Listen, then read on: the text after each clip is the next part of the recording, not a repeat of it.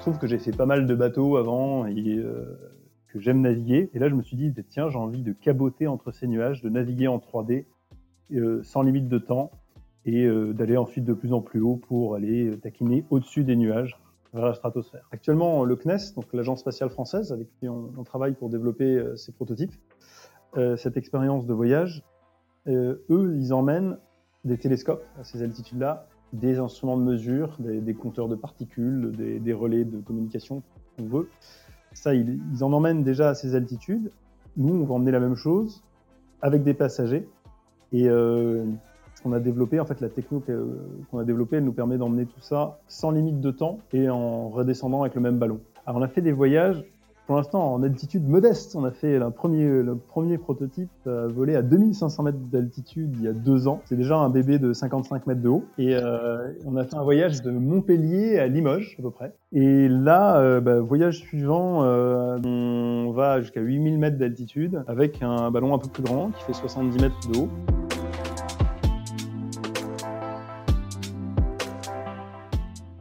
De ta vie un rêve et d'un rêve une réalité, nous dit Antoine de Saint-Exupéry. Bonjour à tous, je suis Pierre Arnaud d'Estremaux, voyageur et aventurier à mes heures perdues. J'ai créé le podcast Un bol d'air avec pour seul but de vous faire découvrir la face cachée de la vie des plus grands aventuriers, voyageurs et sportifs de ce monde, pour connaître tous les engrenages et les rouages qui façonnent finalement l'image publique que nous avons d'eux. L'idée est très simple, prendre une heure de leur temps pour vous partager les anecdotes les plus folles et vous faire rêver un peu. Bonne écoute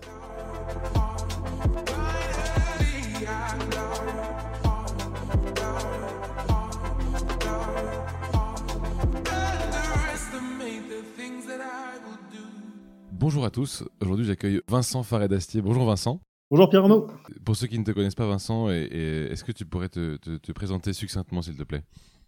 Alors, euh, Vincent, c'est quelqu'un qui a, qui a, toujours eu le, le, regard tourné vers le ciel. J'ai toujours été un petit peu dans l'aviation. J'étais contrôleur aérien, j'ai regardé voler les gens. Puis un jour, je me suis dit, tiens, j'ai envie de voyager dans les nuages. Et euh, sans fin. Et du coup, je me suis dit que, en amoureux de la technique, il faudrait que je construise un nouveau navire pour naviguer là. Et, euh, et voilà, c'est une présentation succincte, mais qui est tournée vers l'essentiel, c'est-à-dire vers le haut pour moi. Et alors, ça commence comment, du coup, cette passion dont tu parles vers le, vers le haut? Tu m'as dit ça commence très jeune, mais c'est quoi, les, selon toi, les, éléments déclencheurs? Alors, les éléments euh, déclencheurs, je pense que c'est vraiment. Euh, alors, évidemment, tu as un terrain que tu nourris parce que tu bosses dans l'aviation, tu vois des gens qui bossent là-dedans. Et euh, en fait, ça, ça suffit pas. Ce qui déclenche vraiment, c'est, euh, dans mon cas, c'est euh, le rêve de quelque chose, de l'attrait pour quelque chose de beau. Alors, euh, très concrètement, c'était assez classique, c'est-à-dire un coucher de soleil, jolie lumière sur des nuages. Il se trouve que j'ai fait pas mal de bateaux avant et euh, que j'aime naviguer. Et là, je me suis dit, tiens, j'ai envie de caboter entre ces nuages, de naviguer en 3D euh, sans limite de temps et euh, d'aller ensuite de plus en plus haut pour aller euh, taquiner au-dessus des nuages vers la stratosphère. Voilà. Ça, c'est le, le, rêve un peu absurde. Ça, c'était en 2012. Et, euh, et, à partir de là, je me suis dit, bah, OK, euh, bah, qu'est-ce qu'on pourrait faire comme machine qui nous aide à faire ça? Et, euh, et, voilà, j'ai commencé à. J'ai commencé, comme j'aime bien tout ce qui est technique, j'ai fait une école d'ingé, aéronautique, et ben je, je, me suis dit tiens qu'est-ce qu'on pourrait faire? J'ai trouvé des tas de systèmes qui marchaient pas terriblement bien. Puis il y en a un qui au fur et à mesure avait l'air de marcher mieux. Et euh, du coup il m'a absorbé de plus en plus de temps. Donc euh, au début c'était c'était comme ça euh, un, petit jeu et puis euh, de, au fur et à mesure deux ans après on, on a trouvé quelque chose qui marchait. J'en ai parlé à des gars qui connaissaient vraiment qui disaient ah oui ça pourrait marcher. Et on a commencé à monter une asso et voilà, c'est là que là que tout bascule c'est là que tout bascule. Tu m'as dit euh, 2012. Alors pour ceux qui nous écoutent, on est en juillet 2020 quand on enregistre l'épisode. Euh, ça veut dire que ça fait 8 ans que tu nourris ce, cet intérêt pour, euh, pour ce projet-là? Ouais, voilà, c'est une gestation euh, assez importante. Euh, donc oui, ouais, ça fait 8 ans. Alors au début, euh, au début forcément, j'étais pas, j'étais pas à temps plein dessus. J'ai basculé à temps plein dessus en 2015. Euh, mais ouais, ça fait huit ans euh, entre le, le, début d'un rêve et, euh, et, la concrétisation progressive. T'as as quelques années quand même. C'est impressionnant. Et comment tu fais pour garder cette soif, tu vois, toujours aussi forte, toujours aussi vibrante pour continuer à marcher en avant? Je pense que d'une part, il y a le fait que le, un projet comme ça, ça, ça fait appel à des, des secteurs et des, des, ressorts humains hyper différents les uns des autres. Enfin, il y a, il y a au début, il y a le jeu technique lui-même. Euh, au tout début, il y a l'attrait du mot, euh, l'attrait d'un rêve. Ça, je pense que c'est vraiment le, le, truc initiateur. Ensuite, tu as le jeu technique et puis euh, le jeu, euh, le jeu technique plus concret qui va consister à avoir tiens telle machine peut faire ça, telle autre machine euh, peut faire ça, peut tenir jusqu'à telle température. Ensuite, ce qui prend vraiment le relais, c'est le contact humain, c'est tous les gens passionnés à leur tour qu'on rencontre. Et euh, ça va être des scientifiques, ça va être des techniciens, ça va être des, des voileux, ça va être des, des pilotes, ça va être des tas de gens comme ça qui alimentent et qui euh, après il y a le, le projet euh, plus euh, donc même entreprise à la fin, ça c'était à partir de 2016 qu'on a eu qu'on a fondé une entreprise autour de l'objectif qui est de faire voler des gens très haut en altitude dans la stratosphère. Là aussi, bah, ça, ça fédère pas mal de personnes. Et à la fin, bah, en fait, ce qui nous embarque, ce qui, ce qui fait qu'il y a toujours le rêve et qui est toujours renouvelé à chaque fois qu'il y a quelqu'un qui vient dans le projet. Et bah, il y a le côté humain, tout simplement. Et, euh, et après, il y a aussi un petit côté, euh, je pense qu'il y a une vertu qu'il faut avoir, c'est un peu, un peu de résilience quand même, parce que bah, sur huit ans, euh, évidemment, tout n'est pas toujours bordé de fleurs. Et du coup, il, y a des il y a des passages plus durs. Et euh, bah là aussi, c'est un petit côté, euh, il faut avoir un peu de niaque, un peu de volonté pour continuer. Et, et euh, c'est là qu'on teste aussi si l'idée de départ en valait vraiment le coup. C'est-à-dire que si on a suffisamment de résilience pour continuer, c'est qu'a priori on veut, on veut bien poursuivre son rêve et euh, bah, le réalimenter quelque part avec euh, en emmenant euh, les gens avec soi parce que concrétiser un rêve au début il y a le côté juste technique et après il y a une réalisation qui est complètement humaine sociale économique même c'est-à-dire dans, tous les sens et, et, et, en fait on voit qu'au bout ce qui est le beau qui est attiré vers quelque part euh, là vers le ciel et vers les hauteurs, et eh ben euh, c'est ça qui, qui fait que d'une part on, on attire d'autres gens avec soi et le, pour vraiment le concrétiser, bah, il faut le partager et emmener un maximum de personnes euh, avec, avec soi, tout simplement. Impeccable ça. Comment, comment, comment ça fait du coup structure légale? Tu m'as dit d'abord tu as fait une association et après tu as parlé d'entreprise. Euh, comment tu comment ça se passe comment ça se passe du coup ça? Alors en fait, euh, au départ, en effet, on avait l'assaut euh, en 2014, on a fondé une petite association euh, dont le but était de, de, de faire découvrir l'histoire du ballon, de sensibiliser à l'écologie en faisant des vols propres, des vols solaires sans émission de carbone. Voilà, ça c'était une asso, c'était un, véhicule administratif parce qu'on n'avait pas non plus forcément de modèle économique. L'intérêt principal, c'était de ce nouveau type de véhicule, c'était d'emmener de la science très haut et euh, voilà. Et en fait, je me suis rendu compte au fur et à mesure que le, le fait même de vouloir emmener de la science et des gens très haut, en fait, c'était en soi un modèle économique parce qu'il y avait des gens qui, étaient prêts à, vivre l'aventure avec nous et aller plus haut. Ça, c'est 2016 du coup, euh, où on a monté une boîte. J'ai monté une boîte euh, avec euh, avec plusieurs personnes qui ont rejoint le projet en associé ou en voilà ou en investisseur un petit peu d'investissement aussi. Et, euh, et une société, ça, ça aussi, c'est que ça s'implante au niveau local et ça responsabilise plus parce que bon, on y est vraiment à plein temps, on peut pas la faire vivoter ou la mettre en sommeil pendant deux ans. Euh, il y a des bilans et il y, a, des tas de choses comme ça. Et il y a aussi le fait qu'on s'implique localement, on l'implante dans un territoire, on devient partenaire avec les gens du territoire, euh, on renoue avec des racines locales, euh, des gens qui, qui, veulent vraiment vous suivre et ça, ça, implante aussi le projet, ça crée des liens avec euh, avec euh, avec tous ceux qui tous les acteurs voisins finalement. Et donc, elle s'appelle comment et elle est basée où cette société du coup? Elle s'appelle Zef Exalto. Et euh, Exalto, c'est des hauteurs en fait. Et, euh, et, elle est basée près de Montpellier, où, dans un village qui s'appelle le Pouget. Et ça, c'était assez, c'était assez sympa parce que quand je, quand je suis arrivé là-bas, en fait, je suis, euh, je suis originaire de là. Euh, J'avais une vieille baraque euh, perdue au milieu des vignes, euh, qui était un peu en ruine quand je suis arrivé. Et j'ai commencé à la retaper. Et puis au fur et à mesure, je me suis dit, bah, en fait, il y a de la place pour faire un peu d'atelier pour le ballon. Donc je me suis implanté là. Au début, on me disait, bah, pourquoi tu vas pas à Toulouse? L'aéronautique, c'est à Toulouse. Je dis, bah, non, je pense qu'on peut très bien faire de l'aéronautique ici. On m'a dit, pourquoi tu vas pas? Il y a un gros incubateur à Montpellier, ce sera sympa. Je dis que bon, bah, jusqu'à présent, même au milieu des vignes, on arrivait à voler, donc on, pourrait continuer.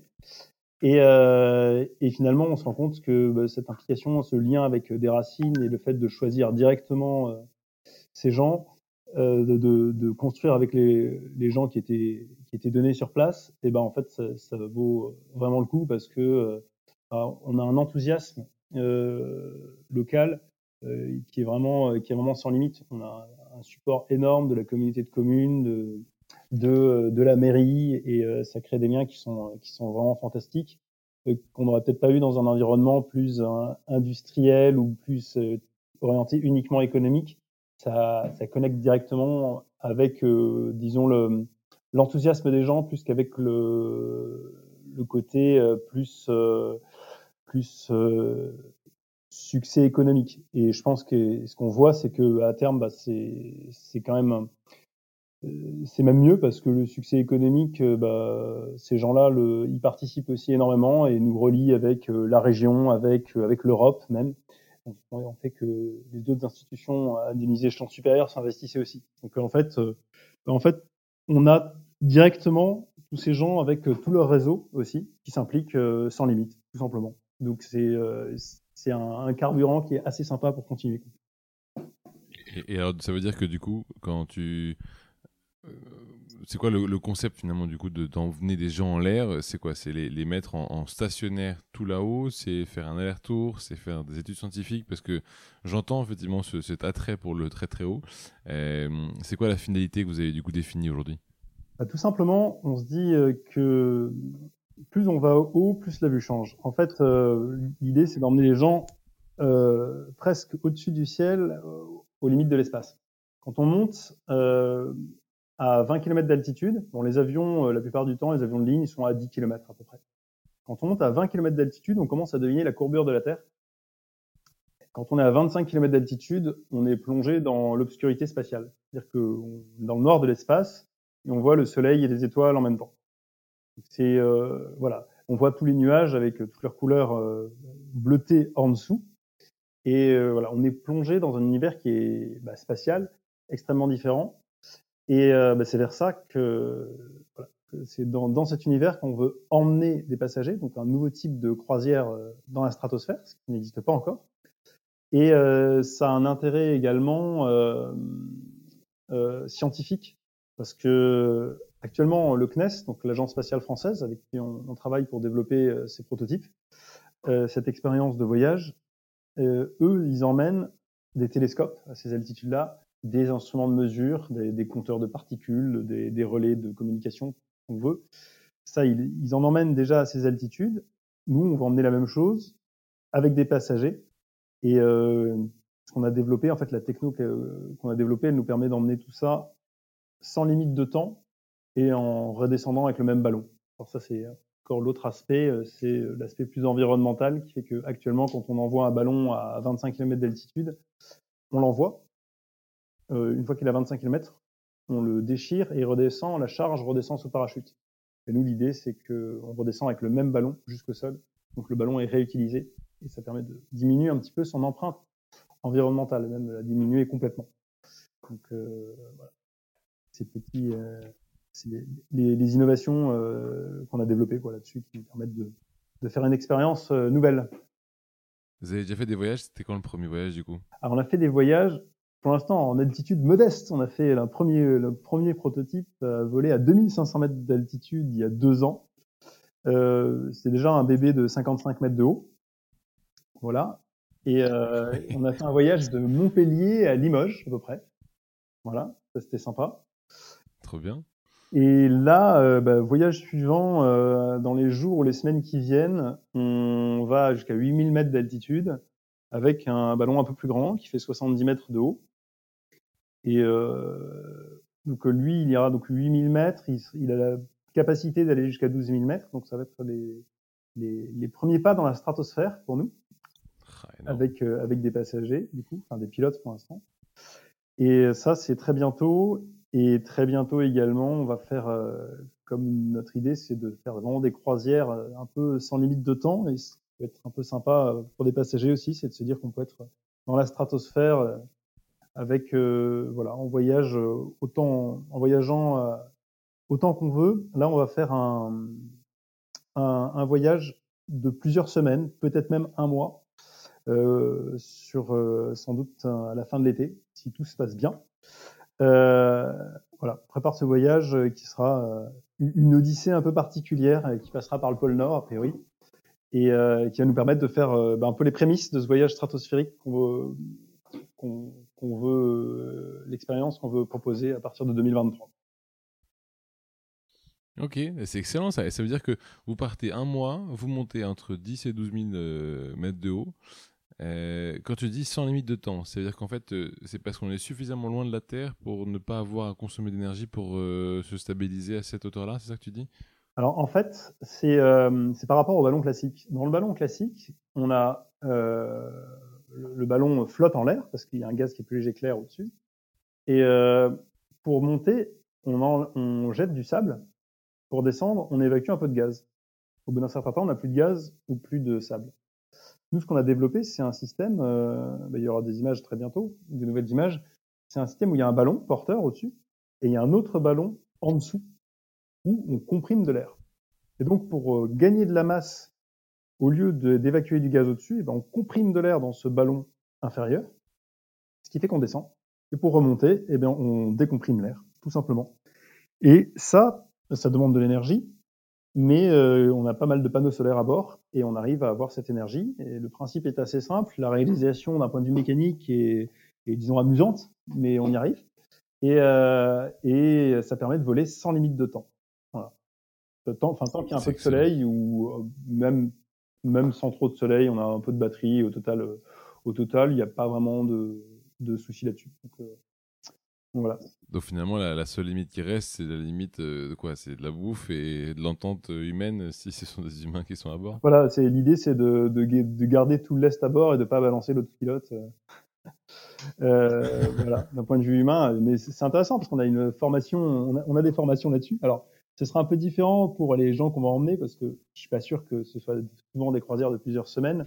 Et a priori, c'est qu'ils s'entendent bien s'ils choisissent de partir ensemble.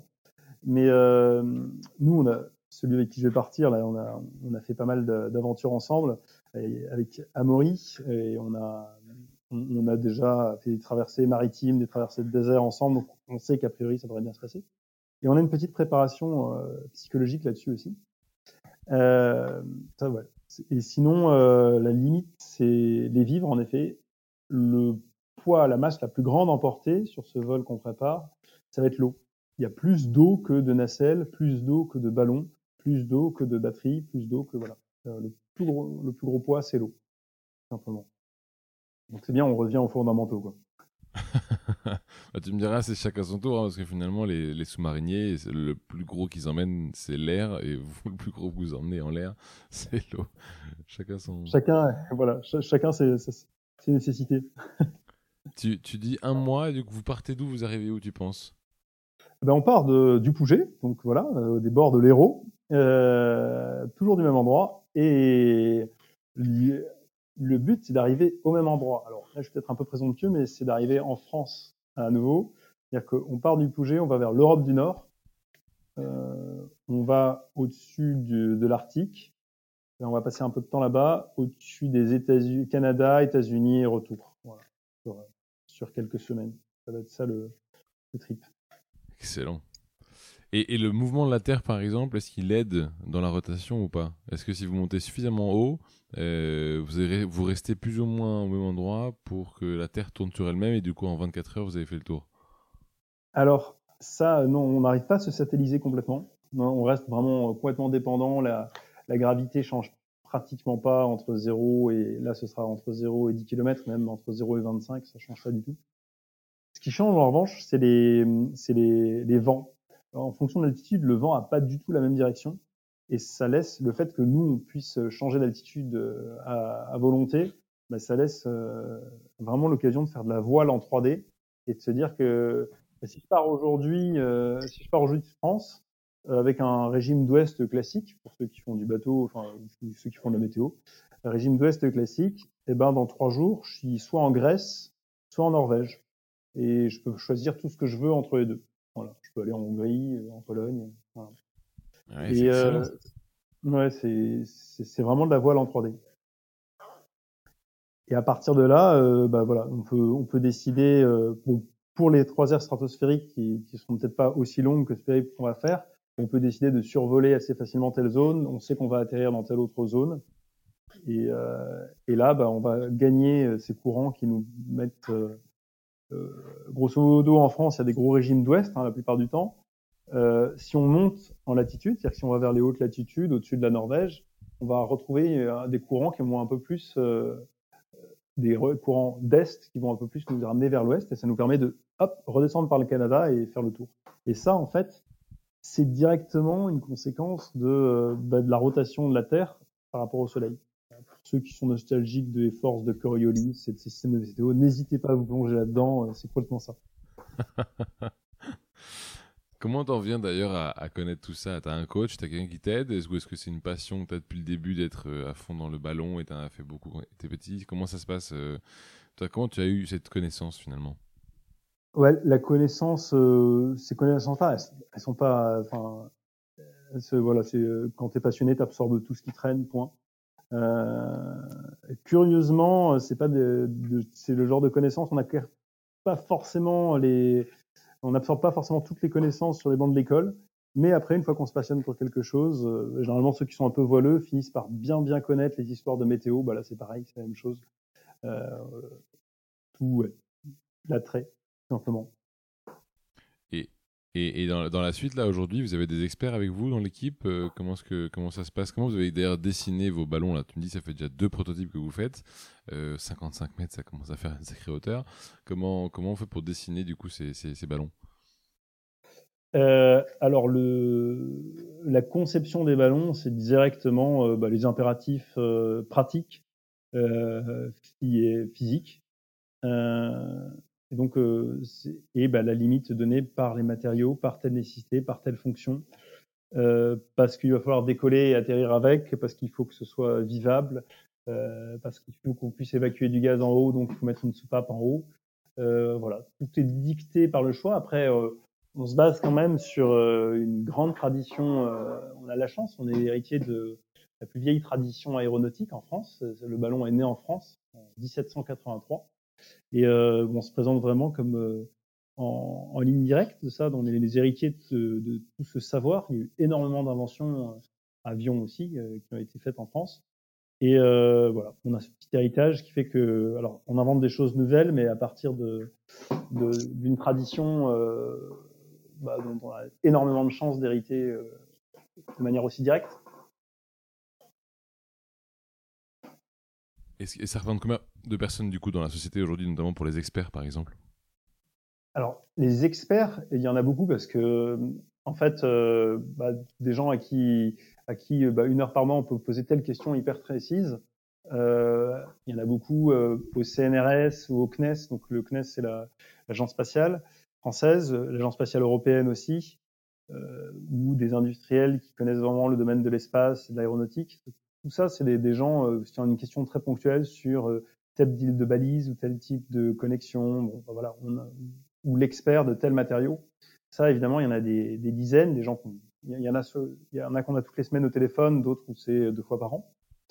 Euh, et après, euh, de manière euh, dans, dans, dans, la société, là, on est, on est une dizaine. Euh, et ça grandit beaucoup, ça va pas mal s'accélérer euh, dans, dans les mois qui viennent, parce que plus le ballon grandit, euh, plus, plus il faut de monde pour concevoir chaque élément. Au début, on pouvait appréhender presque tout seul l'ensemble des éléments, puis quand on rajoute de l'électronique, quand on rajoute tel ou tel matériau, quand on rajoute telle contrainte spatiale de pressurisation, il faut de plus en plus de gens. Telle contrainte aussi, enfin pas, c'est pas des contraintes, hein, contraintes c'est un terme de physique plutôt, mais plutôt tel, nouveau défi ou tel nouvel enjeu. Donc euh, ça grandit pas mal. Mais là actuellement on est, euh, on, est, on est une dizaine. Et, dans les 10, du coup, ils sont tous à Montpellier ou il y a plusieurs bureaux? Alors on, est euh, tous à Montpellier, sauf ceux qui sont plutôt en, freelance, en indépendant. il y en a qui sont en temps partiel, qui nous aident pour ponctuellement ça va être la communication, tel ou tel événement, ou, et ceux-là ils sont plus à distance. Mais sinon on est on est globalement, moi je me retrouve assez régulièrement à faire des allers-retours parisiens. Euh, pour l'aspect aussi finance, parce qu'on prépare, voilà, on aura une étape levée de fonds juste après. Là, on, a, plusieurs investisseurs avec qui, il faut, avec qui on dialogue. Et euh, donc il y a une, toute une branche parisienne. Et après, sinon, tout le monde est principalement euh, près de, dans les roues. C'est génial ça. Tu, les, personnes qui vont acheter ce type de produit, est-ce que ce sont plutôt des sociétés qui veulent, par exemple, acheter une prestation d'analyse euh, telle et telle métrique là-haut, ou est-ce que c'est plutôt des particuliers qui, comme tu dis, effectivement, que partent en voyage? Alors, il y a, y a les deux. En fait, euh, à plus court terme, on va avoir des sociétés qui disent bah tiens, j'aimerais envoyer tel engin de 40 euh, kg à 15 km en entendeur. Alors oui, ça c'est un ou telle autre société qui dit ah, vous savez faire des ballons de tel type, nous ça nous intéresse. Donc à très, à très court terme, il y, en a déjà un petit peu des sociétés. Euh, et en fait, ensuite, à partir de 2023, l'idée c'est vraiment bah, des le client final, ce sera bah, la personne qui est qui est assoiffée d'espace ou qui veut tout simplement avoir une expérience exceptionnelle. C'est un marché de, du domaine du luxe. Et, euh, et ce euh, après, c'est des domaines qui sont assez particuliers. On va travailler quand même pas mal en, en B2B, donc euh, avec des entreprises, avec des agences de voyage qui sont spécialisées là-dedans, parce que euh, vendre une expérience d'ultra luxe, parce que au début, forcément, ce sera quelque chose d'assez onéreux.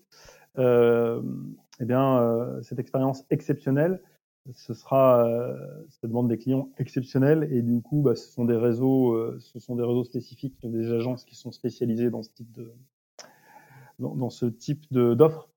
Que j'imagine qu'à terme, tu peux aller chercher un parapentiste, quelqu'un qui a fait de la, de chute libre, quelqu'un qui est un pilote d'avion. J'imagine que ce sont potentiellement des personnes que tu peux toucher, non?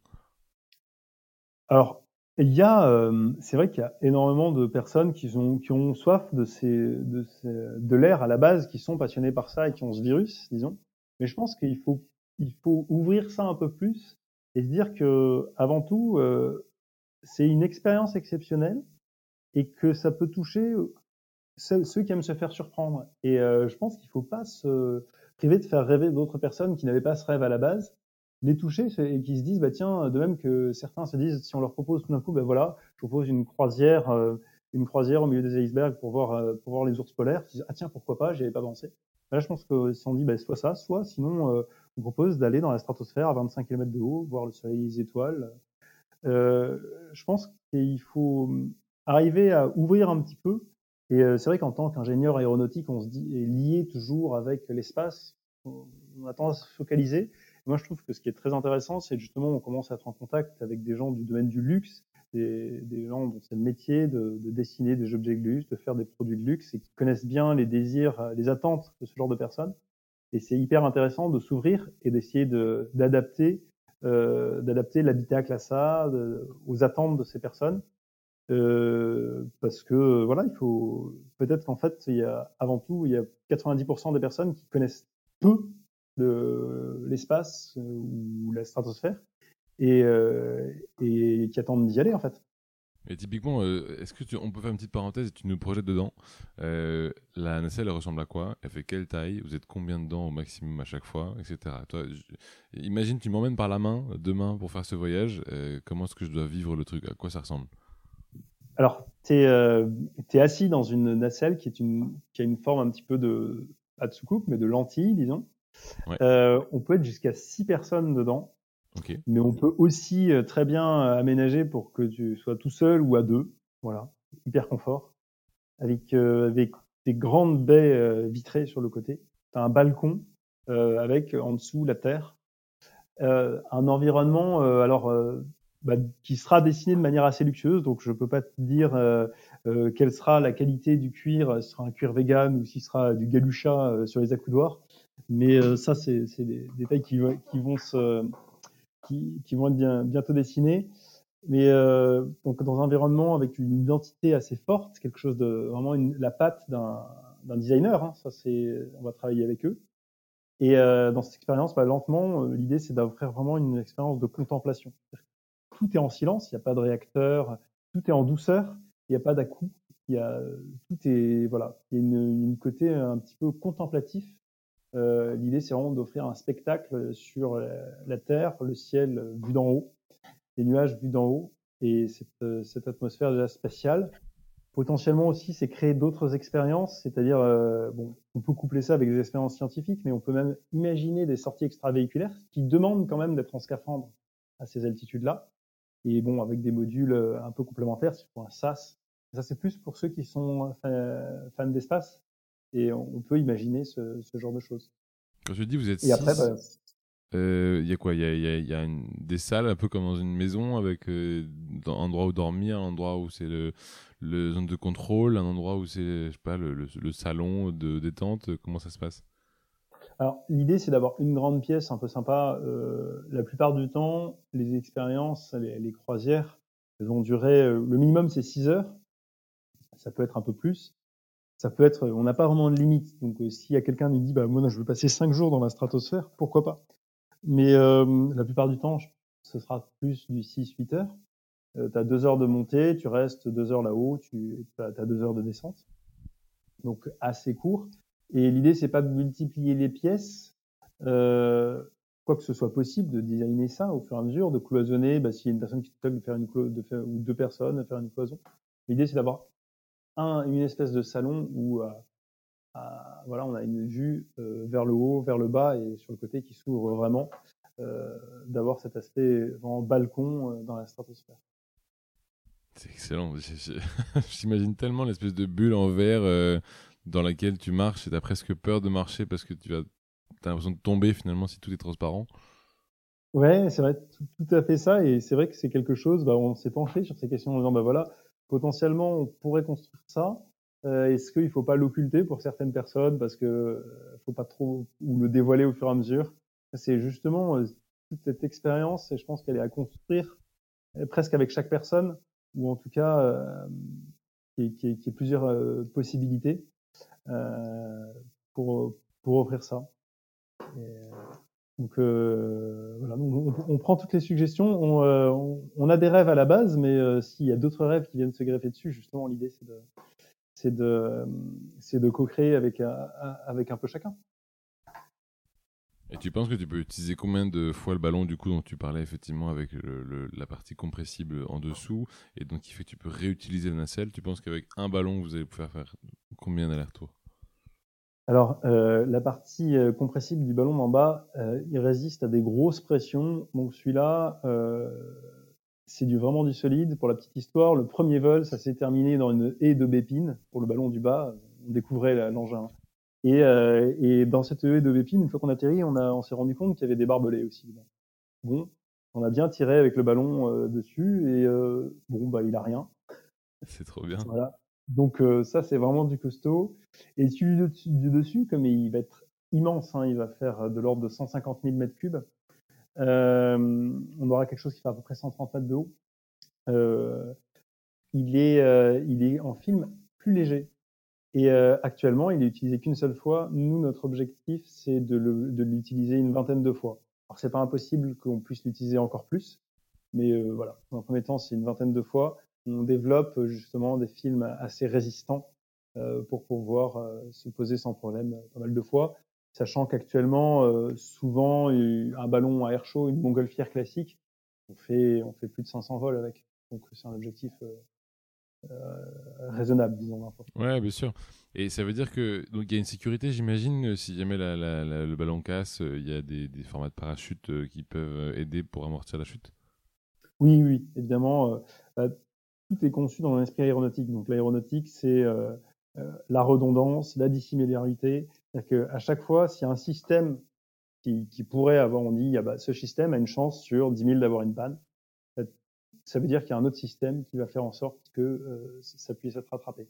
Et évidemment, du coup, il y a un parachute euh, général pour la nacelle pour être sûr que voilà, s'il y a moindre pépin, de toute façon, euh, tout est prévu. La cabine, elle est pressurisée avec des facteurs de sécurité, c'est-à-dire que si on se dit que bah, elle peut doit pouvoir résister à un bar en exploitation, eh ben elle va être elle va être dessinée pour résister à 4 bars et elle va être et elle va résister à 2 bars. Je, donne des, chiffres un petit peu voilà, c'est des ordres de grandeur, mais il y a ce qu'on appelle des facteurs de sécurité. En fait, on travaille avec donc le CNES là-dessus. On travaille avec différents industriels aéronautiques qui sont des leaders dans leur domaine. Et évidemment, évidemment, bah, l'idée c'est d'offrir quelque chose d'hyper sûr. Qu'est-ce qu'ils en pensent tes, pas, tes, parents, tes frères et sœurs Tu as peut-être quelqu'un dans ta vie aussi? Comment, est-ce qu'ils est le vivent là que tu puisses partir si loin, si haut avec ce risque potentiel? Alors au début, ils ont fait semblant de pas trop entendre en se disant ça passera. Euh, et puis après, bah, finalement, euh, comme l'aéronautique, ils connaissaient un petit peu, euh, ça les a pas tellement surpris et j'ai eu la chance d'être euh, plutôt soutenu et accompagné. Donc ça, c'est vraiment très chouette. Et, euh, et, même dans tout ce qui est euh, relation, tous les amis, bon, il y a ceux qui, qui poliment ne disent pas, mais qui disent bon bah, on verra bien ce que ça donne dans quelques années. Et après, il y, a, il y en a énormément aussi c'est ça qu'on voit qui est vachement chouette, c'est l'enthousiasme que ça génère. C'est-à-dire qu'ils se disent ah tiens, euh, euh on, on, voit, euh, on voit assez rapidement qu'il y a ceux, euh, ça c'est un petit peu au passage, il y a ceux qui qui s'ennuient dans leur job concrètement parce que euh, leur job est un petit peu répétitif ou parce qu'ils ont soif d'autre chose. Et ceux-là, qui sont souvent hyper compétents et qui se disent quelles compétences de mon job je peux amener dans ce projet? Et du coup, on a eu des gens, mais d'une compétence euh, folle, euh, presque surdimensionnée dans le niveau boîte ou économique, avec des conseils justement déjà stratosphériques dans, dans ces sphères-là aussi, euh, tout simplement parce que c'est les amuser, ah tiens c'est un nouveau truc, ça c'est marrant. Et du coup on on s'est retrouvé avec des gens avec des profils euh, hyper intéressants et avec des parcours aussi hyper intéressants et extrêmement riches. Euh, donc euh, ça c'est vraiment une, énorme chance, c'est que bah, voilà il y a bah, il y a ceux qui sont indifférents. Euh, il y a ceux qui se disent euh, tiens, euh, moi j'oserais pas trop. Et il y a ceux qui se disent tiens, euh, comment on peut rentrer dans l'aventure Et ça c'est c'est vraiment euh, c'est vraiment une énorme satisfaction de se dire que bah voilà il y a, a d'autres qui veulent rejoindre ce rêve. Bien sûr, mais du coup, tu es, es, quand même un peu entrepreneur, même très entrepreneur depuis 4 ans. Euh, bon, 8 pour être très large, mais euh, légalement, depuis 4 ans, tu es responsable de la société. Euh, comment tu le vis du coup de plus être euh, dépendant d'un contrat, d'être, d'avoir une, je sais pas, une pression de résultat potentiel et surtout de bah, potentiellement pas avoir les financements d'arriver au bout de ce projet? Alors, c'est un peu particulier parce que moi j'avais un employeur un peu particulier. J'étais j'étais dans la fonction publique, j'étais contrôleur aérien. Et et du coup j'avais pas euh, j'avais pas d'obligation de résultats chiffrés euh, dans le sens, euh, j'avais pas de résultats, euh, de résultats financiers attendus ou de résultats de vente. Par contre, ce que le, mon obligation, c'était la sécurité et, et, la fluidité du trafic. Donc, voilà. Mais c'est vrai que bah, j'avais un contrat et j'avais, enfin, j'étais titulaire et j'avais tout à la fin du mois l'assurance de d'avoir quelque chose. Ce que je me suis dit, c'est que c'était bien, mais que euh, c'était vraiment un confort. Mais au point de vue choix de vie, je me suis dit que ce serait bien de tourner la page et euh, de me lancer vraiment à fond. Et pour se lancer vraiment à fond, c'est l'idée, c'est de pas de pas avoir trop d'attaches, de pas vouloir reculer, parce que c'est vrai qu'on se lance dans un grand projet, on se dit euh, bah, si dans un an et demi euh, j'ai un coup de mou et que je sais que je peux revenir, j'ai une place au show qui m'attend, eh ben est-ce que j'aurai la même la même la et du coup, j'ai fait le choix de, de démissionner. Euh, alors ça, c'était le début de l'aventure, parce que quand j'avais dit, bah tiens, voilà, je voudrais démissionner de, de l'aviation civile, on m'a dit, euh, bah, pour le contrôleur aérien, euh, bah, vous êtes le premier à demander ça. Ça s'est jamais vu avant. je me dit, ah tiens. Et, euh, et c'est vrai que d'un point de vue, euh, bah voilà, sachant qu'on peut être en congé sans solde pendant un certain temps, on se dit tiens, c'est c'est pas raisonnable, c'est pas, disons que c'est pas ordonné, mais en fait, si, c'est-à-dire que quand euh, je pense que psychologiquement il fallait il fallait bah, vraiment euh, se dire je me lance dans cette aventure là pour être sûr de pour être sûr d'aller jusqu'au bout. Je me donne la, les moyens et se donner les moyens c'est en se disant que de toute façon voilà on a j'ai la chance d'avoir deux, deux bras deux jambes euh, de pouvoir être ingénieur un petit peu sur dans certains domaines. Donc j'arriverai à retrouver quelque chose s'il fallait quoi. Il faut je pense qu'il faut faire confiance aussi là-dessus et, voilà. Ça, c'était le. C'est vrai que c'est une étape de l'aventure qui, qui m'a paru évidente d'un coup. C'est, ben, je, suis toujours aussi impressionné de gens qui se lancent euh, aussi, aussi comment dire, résolument, parce que je pense pas qu'ils aient forcément toute la confiance en eux qu'il faut, mais ils ont le minimum de courage pour se dire voilà, je suis résolu, j'y vais jusqu'au bout. Et c'est vrai que si en plus tu dis que tu as fait ce choix de complètement couper court à ce que tu avais en termes de confort avant, c'est encore plus impressionnant. Ouais, après, euh, ça dépend, faut placer, ça dépend où on place le confort. Euh, alors certes, il y a le confort matériel. Alors bon, j'ai pas de famille à charge. Peut-être qu'avec trois enfants à nourrir, ce serait pas exactement la même chose, parce que c'est vrai que il y a des années de vache maigre, forcément, mais euh, il y a un confort qui est fou, euh, bah, c'est celui de la liberté totale, euh, ce qui peut être euh, quelque part euh, vertigineux, mais la liberté totale et le fait d'être totalement dans un projet et de dire bah tiens voilà je, ce que je consacre maintenant les années que je consacre c'est totalement dédié à faire à, à, réaliser ce rêve et à emmener des gens emmener d'autres personnes très haut dans le ciel d'une manière nouvelle et ça, c'est un moteur qui est, qui est tel que, bah, en fait, je crois que le confort est vraiment supérieur. Euh, tout simplement. Après, voilà, il faut, faut, savoir ce dont on est fait et quel, quel confort on veut. Mais euh, une fois qu'on l'a posé, bah, en fait, ce genre de décision euh, devient un peu évident. Tu nous mettrais un peu dans ta journée type, là, euh, on fait une semaine classique, là, tu fais quoi jeudi, par exemple hein? Alors, en, en, ce moment, euh, on prépare le vol d'essai, donc euh, on a beaucoup de checks. Ouais. Donc, euh, donc c'est pas la. Y a, en fait, il y a pas, il y a, y a, jamais une semaine classique. Je crois que ça c'est le lot de quand même pas mal d'entrepreneurs, c'est qu'il y a pas mal. Il y a toujours des tâches qui reviennent. Hein. Il, peut toujours y avoir un petit peu de compta, un petit peu de factures à aller chercher à droite à gauche, un petit peu de fonds à lever, un petit peu de partenaires à, avec qui il faut entretenir une relation, qui a des questions. Il y a aussi beaucoup, beaucoup de, de, de questions techniques qui arrivent. Euh, tel est, tiens, il faut reprogrammer tel, tel instrument pour fiabiliser euh, la surveillance des températures des batteries, pour que ce soit encore plus fiable. Tiens, comment on va faire? Voilà, c'est une question technique. Tiens, euh, est-ce que cette structure, on pourrait pas l'alléger en la passant en carbone? Mais si c'est en carbone, est-ce que ça va aussi bien résister à tel type d'effort? Voilà, il y a des tas de questions qui viennent surgir comme ça. Il y a, euh, il y a aussi bah, tout ce qui est aussi, euh, tout d'un coup, bah, là, on, en ce moment, on recrute beaucoup, donc euh, bah, de temps en temps, avoir au téléphone euh, telle ou telle personne qui est passionnée ou qui, qui veut rejoindre l'aventure. Et bah, un petit côté RH, hein, finalement. Tout simplement, il y a tous les aspects de l'entreprise que j'ai découvert. Donc, voilà, gestion administrative. voilà, heureusement, bah, voilà, il y en a qui me pôlent énormément aujourd'hui là-dessus, parce que sinon, je, je saturerais. Et, et ouais, technique, administratif. Et euh, il y a aussi un côté qui est, qui est sympa aussi, c'est euh, bah, recherche malgré tout. C'est-à-dire qu'on a toujours, euh, a toujours ce ressort. Ça m'arrive encore de me lever euh, la nuit, euh, de me coucher très sagement à 11 heures en me disant cette fois-ci, je, je, me retape.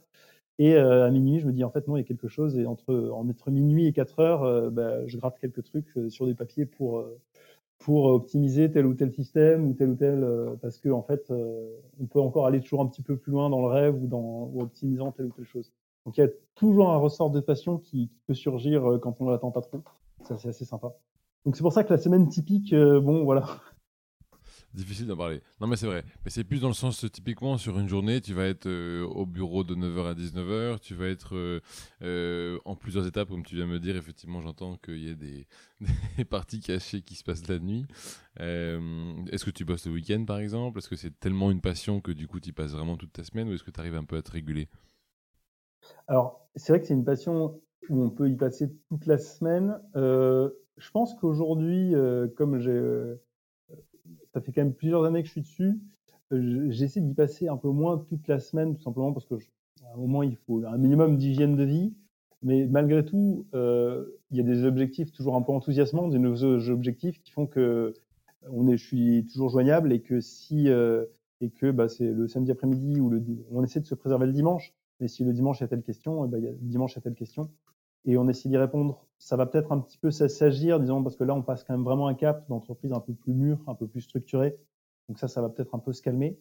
Mais euh, ouais, pour le coup, c'est toujours, euh, euh, c'est toujours un petit peu, euh, ouais, du, du toute la semaine, euh, comme, comme, on l'imagine pour les débuts d'entreprise.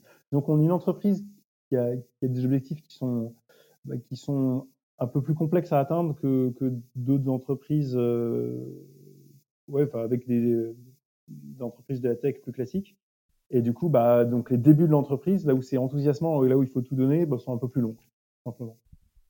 Tu as des frustrations en particulier que tu veux partager? Des éléments, des échecs Je sais pas, sur les huit dernières années, il a dû se passer quand même pas mal de choses. les plus grosses anecdotes que tu as, pu, que as pu vivre, quoi. Alors, en fait, quand je repense aux huit dernières années, ce qui est assez marrant, je vois d'abord une collection de portraits de tous ceux qui ont rejoint l'aventure au fur et à mesure. Ça, c'est vraiment très sympa. Euh, je vois aussi une collection de lieux euh, qui est assez assez marrante. Euh, les premiers ballons, les premières nacelles, on, les a assemblés euh, dans une ferme 16e au fin fond de la Bourgogne, avec euh, dans l'atelier d'un fanatique du composite qui est, une sorte de génie.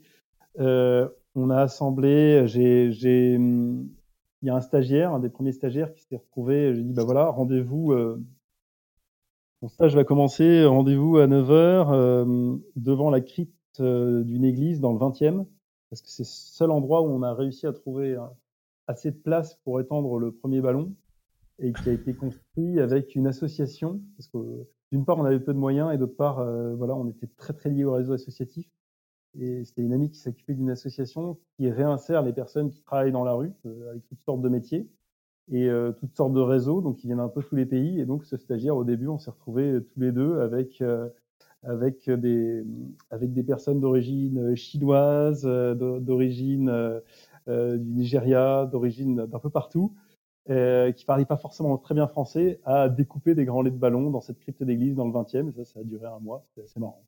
Mais c'est improbable. du coup, la satisfaction d'avoir en plus euh, ouais, ce petit côté insertion qui était sympa. Et, et, je crois que pour elle, le fait d'avoir vu ce qu'elle faisait, parce que d'habitude, elle faisait plutôt des robes dans leur atelier de couture, d'avoir vu voler le ballon, c'était, euh, ça a changé un petit peu de, de, de l'ordinaire, je crois. Tu m'étonnes. Il a volé un peu ce, ce ballon? Ouais, ouais, ouais, ça c'était le ballon qui a servi pour les. En fait, c'était le ballon du bas, donc là où on comprime de l'air. C'est lui qui a fait les deux premiers vols d'essai. Et, euh, et euh, donc voilà, il a, il a volé, il va continuer. C'est lui qui va voler encore. Euh, il a très très bien marché. Et c'est lui qui va voler encore euh, cet été. Voilà. Trop bien. Tu euh, as des gens en particulier que tu vas admirer, des gens qui t'inspirent euh, Bon, je sais pas si c'est des idoles, mais toi, des personnes que tu vas considérer comme d'un très grand euh, exemple ou d'un très bel intérêt personnel Alors, dans le, dans le domaine du ballon, euh, aujourd'hui, il y a quelqu'un qui a, et dans le domaine du solaire aussi, parce que c'est un peu les deux, l'aventure céleste. Aujourd'hui, il y a Bertrand Picard qui, est, euh, que, qui, a eu, qui a accepté d'être parrain du ballon et que j'ai eu la chance de rencontrer euh, en plusieurs jours d'affilée, donc c'était extrêmement sympathique. Et euh, c'était, euh, voilà, il a, il a une expérience incroyable. Le projet qu'il a monté, Solar Impulse, est dingue. C'est lui qui a fait le, qui, qui, détient le record de durée de vol actuellement euh, dans l'air, tout moyen confondu. Donc c'était à bord du, d'un ballon également. Il a fait 19 jours et 22 heures. Quand je lui ai parlé de mon projet, il m'a dit bah voilà, ouais, c'est la suite logique. Donc euh, go go go, hyper sympa. Et euh, c'est vrai que j'ai lu ses bouquins. Euh, il est issu aussi bah, d'une tradition de ballon, d'une tradition scientifique avec son père et son grand-père. Donc il y a pas mal de choses qui font que voilà, c'est un des chemins qu'on essaye, euh, voilà, qu'on essaie de mettre nos, nos petits pas euh, dans, dans, les siens. Et euh, voilà, ça, ça par exemple, euh, c'est typiquement une figure. Il y a aussi énormément de, de tous les récits de navigation euh, qui m'ont un petit peu porté. Tu peux, tu peux voir, pour ceux qui connaissent Joshua Shlokum, qui avait, qui avait euh, voilà, ce type d'aventure euh, qui, qui, fait rêver, qui, qui, porte un petit peu. J'ai dû lire pas mal de Jules Verne aussi. Euh. et, et, ce qui est amusant, c'est que ben voilà, quand on quand on retrouve, quand on voilà, bah, avec Bertrand, du coup, on, on, parlait un peu de tout et de rien, et pas forcément d'aviation.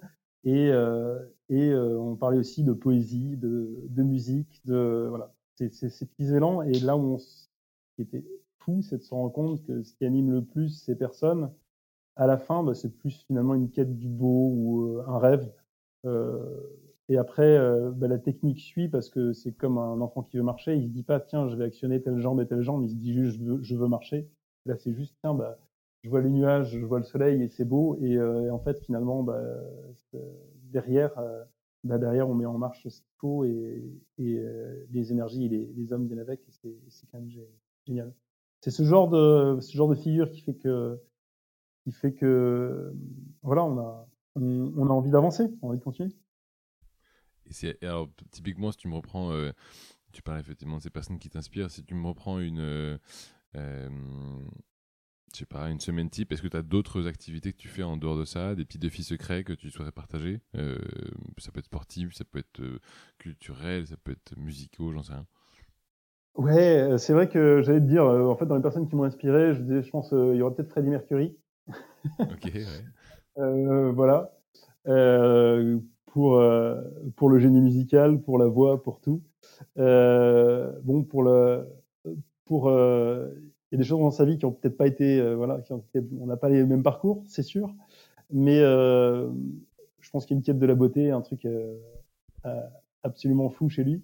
Mm. Et bah, typiquement, voilà, dans, dans la semaine, peut-être qu'une bonne petite parenthèse, ça va être côté musical qui est assez sympa, que ce soit de, de chanter, euh, de chanter dans, dans des petits groupes à l'époque ou de, ou de jouer un peu de piano. Voilà, ça c'est les, les, petits trucs sympas. Et euh, après, il faut, euh, il faut aussi entretenir la machine parce que c'est vrai que le côté entreprise c'est c'est bien, mais il faut tenir. Euh, il y a un gros rythme. Je pense que c'est important de faire du sport. Euh, c'est important en plus quand on va en altitude de d'être en bonne condition physique et donc euh, euh, de courir, de nager, de, de faire du vélo, de, de respirer, de voilà, de s'aérer. Et puis comme quand même de temps en temps, euh, euh, ce qui m'a attiré, c'est aller voir le ciel, les nuages. Bon, aller faire un peu de montagne de temps en temps, c'est aussi quelque chose qui est, qui est important, je pense. Et puis du coup, dans ton coin, tu vas plutôt côté Pyrénées, je suppose? Et, euh, et ben les, ces dernières années, c'était plutôt les Alpes quand même. Oui. C'est, quand j'étais à Toulouse, parce que j'étais étudiant là-bas, c'était pas mal les Pyrénées.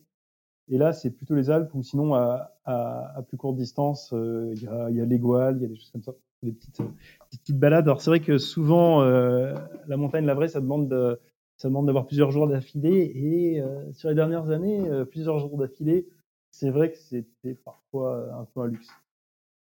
Donc le, le, prochain luxe, ça sera d'arriver à faire une semaine de bateau entièrement euh, d'un coup. Ça, ça, arrivera bientôt.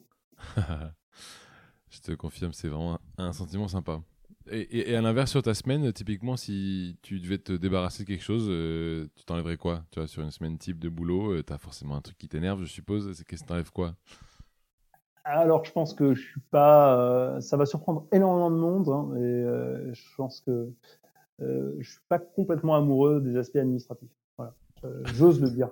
J'ose le dire. Je ne suis pas un comptable. J'admire énormément, euh, j'admire énormément la rigueur qu'il faut pour ça. Le, euh, j'arrive à être rigoureux quand il s'agit de, d'estimer une force pour tel calcul sur tel euh, d'un principe physique, mais euh, sur les infractions chiffrées, euh, pour, bon voilà, j'ai plus de mal. Donc heureusement, il y a des gens, des gens qui ont moins de mal que moi. Donc ouais, tout ce qui est administratif, je suis voilà, assez rapidement, j'ai réussi à m'entourer, heureusement. pour pour t'aider là-dedans. Non, mais il faut, c'est obligé. Euh, Est-ce que tu comptes t'arrêter un jour, euh, Vincent, de, de, de, de voler, de, repousser finalement un peu tes limites, quoi, tes propres limites? Euh, Non, on va être cash. Pas vraiment, parce que bah, bon, déjà, j'ai un peu de marge parce que là, voilà, vers la stratosphère, on va à 25, là, on est à 10. Bon, on sait qu'on a toutes les technos pour aller à 25, mais il faut le faire, le réaliser et, et surtout euh, pas que le faire soi et emmener les autres et dans des bonnes conditions. Donc ça, déjà, c'est des marches. Et ensuite, euh, après, une fois qu'on est là-haut, euh, ça m'étonnerait qu'il n'y ait pas des nouveaux, des, des, nouveaux objectifs, des nouvelles, des, des, nouvelles choses à aller voir, des nouvelles applications.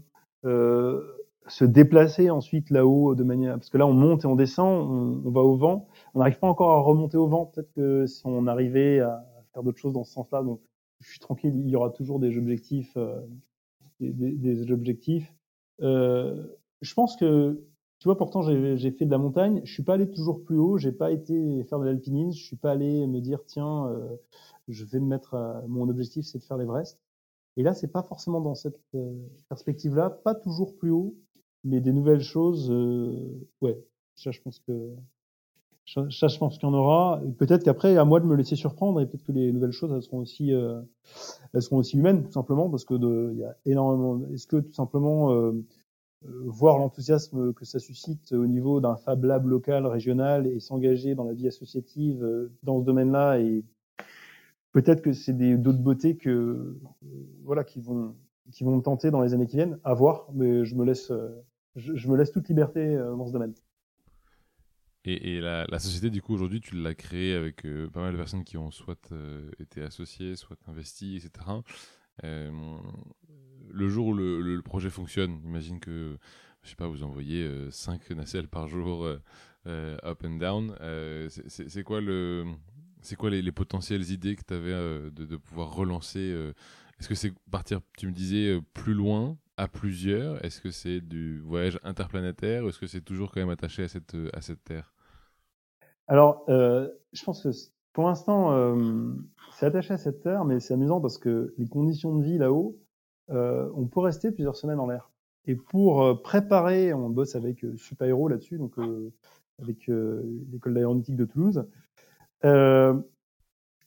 pour préparer les missions martiennes, ben en fait, une capsule stratosphérique pour finalement pas très cher.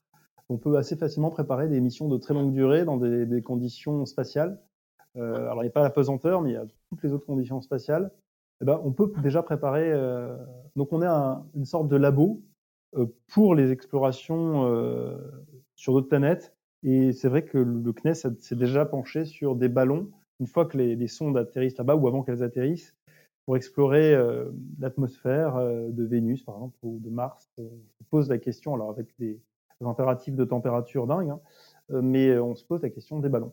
Donc euh, c'est pas limité à la Terre. Moi, pour l'instant, j'ai j'ai pas encore l'attrait vers d'autres planètes, mais euh, s'il y a d'autres personnes qui ont ces rêves d'autres planètes et que moi je peux aider ces rêves, euh, bon, euh, c'est à peu près parfait, je crois. Tamba. Euh, Vincent, ça va bientôt faire une heure qu'on discute là. Euh, avant qu'on termine, j'ai trois questions. Ouais, déjà, ça passe vite. Hein. Euh, j'ai trois questions pour toi. La, la première, c'est si tu, tu, devais conseiller à, à quelqu'un de, plus jeunes, peut-être qui, qui, entre ou qui sort d'école de l'aéro, par exemple, qui a une passion un peu comme toi de, de faire ce genre de choses, selon toi, c'est quoi les étapes à suivre pour lui conseiller?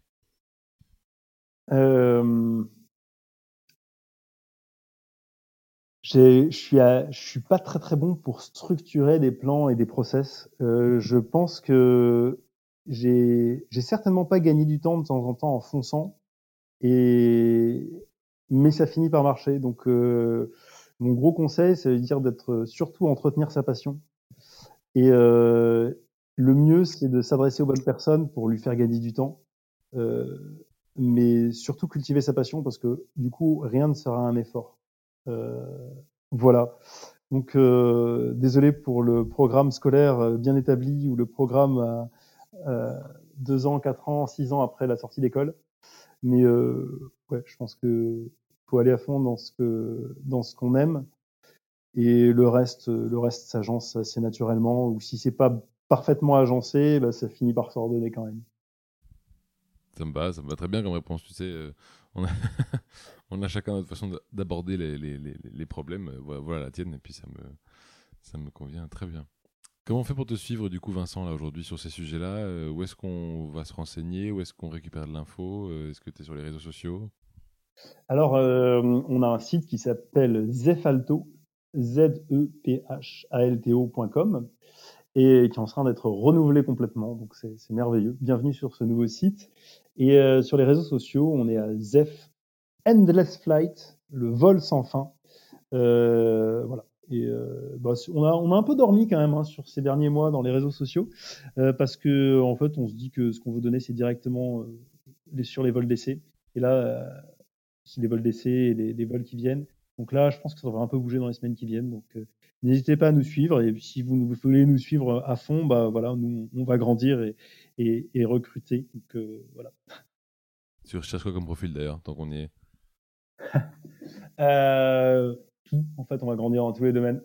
Avec euh, en ce moment une particularité pour les ingénieurs en système embarqué quelqu'un qui a un doctorat euh, en électronique ou en électricité et euh, qui veut, qui veut, euh, voilà, tu veux faire des systèmes embarqués sur des objets un peu nouveaux, il est très très bien vu.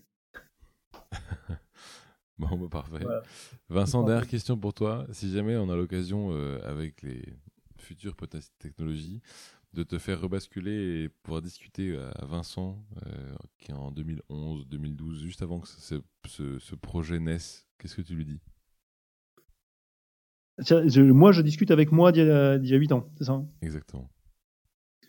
Euh, je lui dis euh, surtout rien parce qu'il aurait pu penser que, ça, que tout irait plus vite.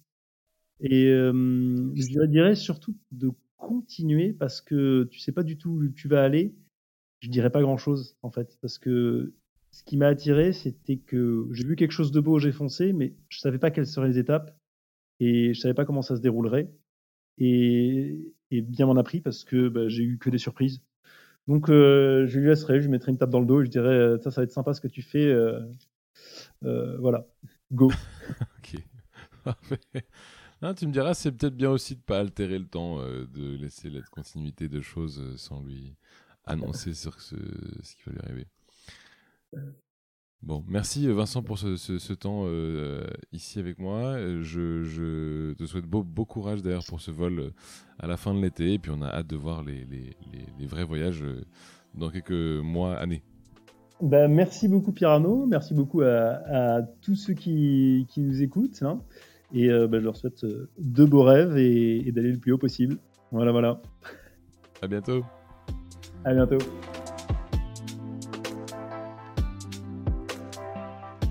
Si vous avez aimé ce podcast, n'hésitez pas à le partager à au moins deux personnes pour le faire connaître encore plus.